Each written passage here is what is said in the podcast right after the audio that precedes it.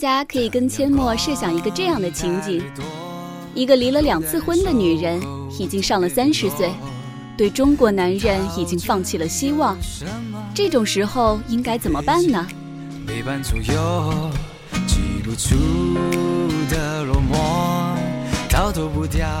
可能碰到这种情况，你会说，只能找个外国人了吧？外国人好像成了最后一根救命稻草，所有跟本国异性难以相处，自以为已经先一步开始优雅生活的单身女性，都觉得只有外国男性才会不介意年龄和长相，才能跟他进行真正心灵上的沟通。不是说他们会真正的尊重女性吗？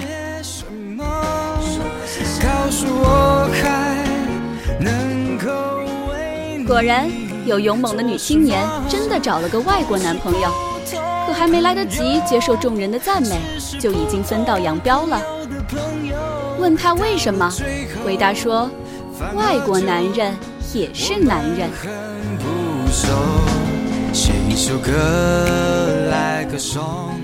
而且，似乎外国男人也很容易接受外界的诱惑，特别是来到中国生活的一些，大部分都是过得炫目多彩的异邦生活。即便你运气好，找到了一个坚贞不渝的外国男友，这样就能开始幸福生活了吗？有个女性朋友的故事是这样的，她跟外国男友已经在一起多年了。但有个问题是，只要在中国的土地上，男朋友有了什么不愉快，她好像就有一定的责任要负担这些不愉快。比如拉男朋友回家见亲戚，亲戚中总有不识相的大妈跳出来，大力拍着男朋友的膀子，说：“真够壮的，有多少斤啊？”这要换了中国男人，估计会笑嘻嘻地回答一下。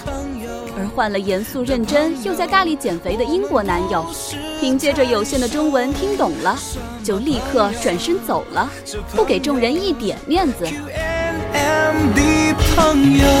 到了最后，反正就朋友。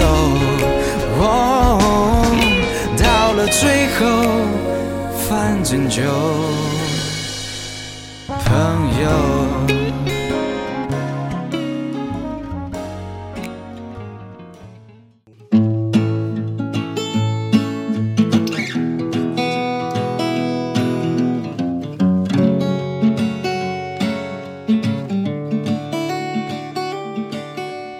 有一次，住的小区里有个保安，穿着自制的警服，开一辆自带闪光的助动车，叫住了骑车的英国人，厉声呵斥他不准在小区骑车。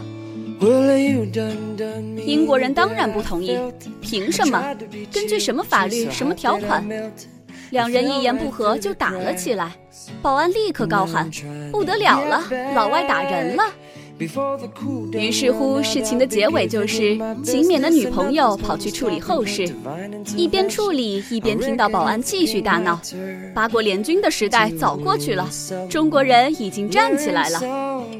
这一瞬间，她觉得自己真是倒霉透顶，仅仅因为男朋友是个外国人，连八国联军的账都要算在他头上。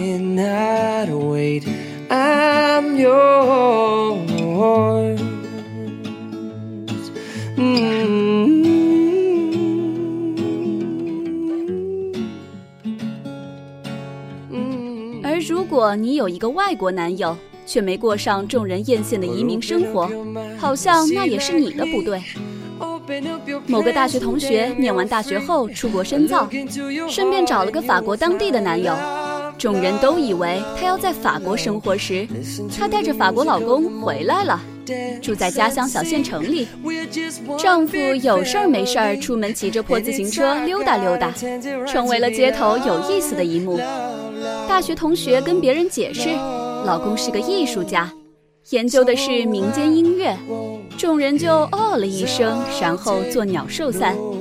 没有中国人能理解这种生活。在国内，不赚钱的艺术家一般被叫做盲流或者无业人员。大家更习惯在私下偷偷评价这个法国人，不过也就是个拿低保的混混嘛。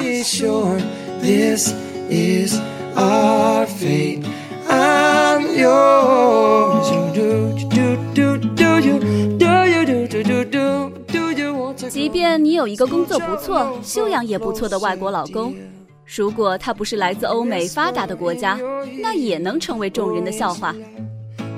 一个朋友去新加坡念书时，跟印度男友恋爱数年，最终结婚了。从那以后，但凡她提起老公是印度人，都有无数同情的眼神。跟印度人结婚有什么好？还不如跟中国人呢。印度这种国家恐怖的要死呀。然而，很多中国人不知道的是，但凡出来念书的印度人，家里非富即贵，通通都是有一列仆人的有钱人。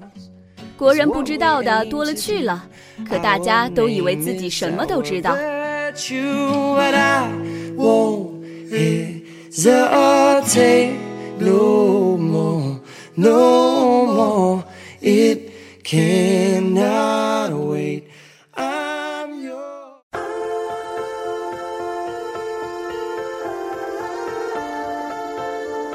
便有这么多问题，还是有很多女人抓住这最后一根救命稻草。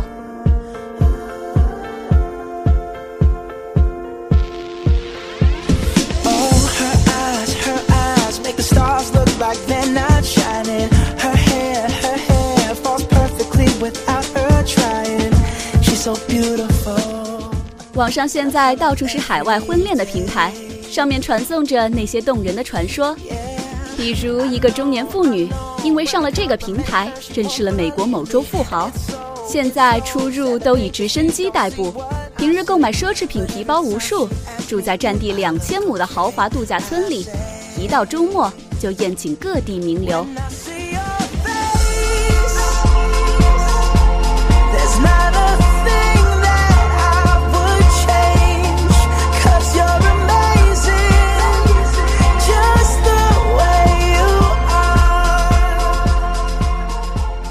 可是说真的，邓文迪只有一位，连章子怡最后还是老老实实的跟了汪峰，所以找个老外还是要再三思量的哟。我们自己自产自销，其实也是个不错的选择嘛。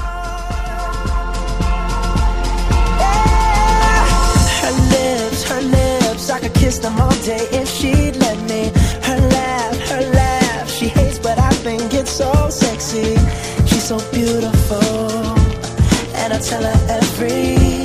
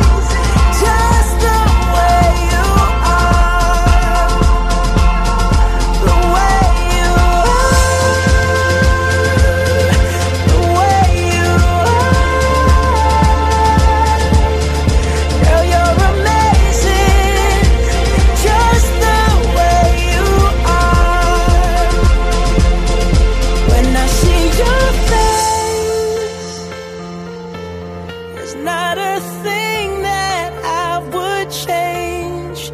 Cause you're amazing, just the way you are. And when you smile, the whole world.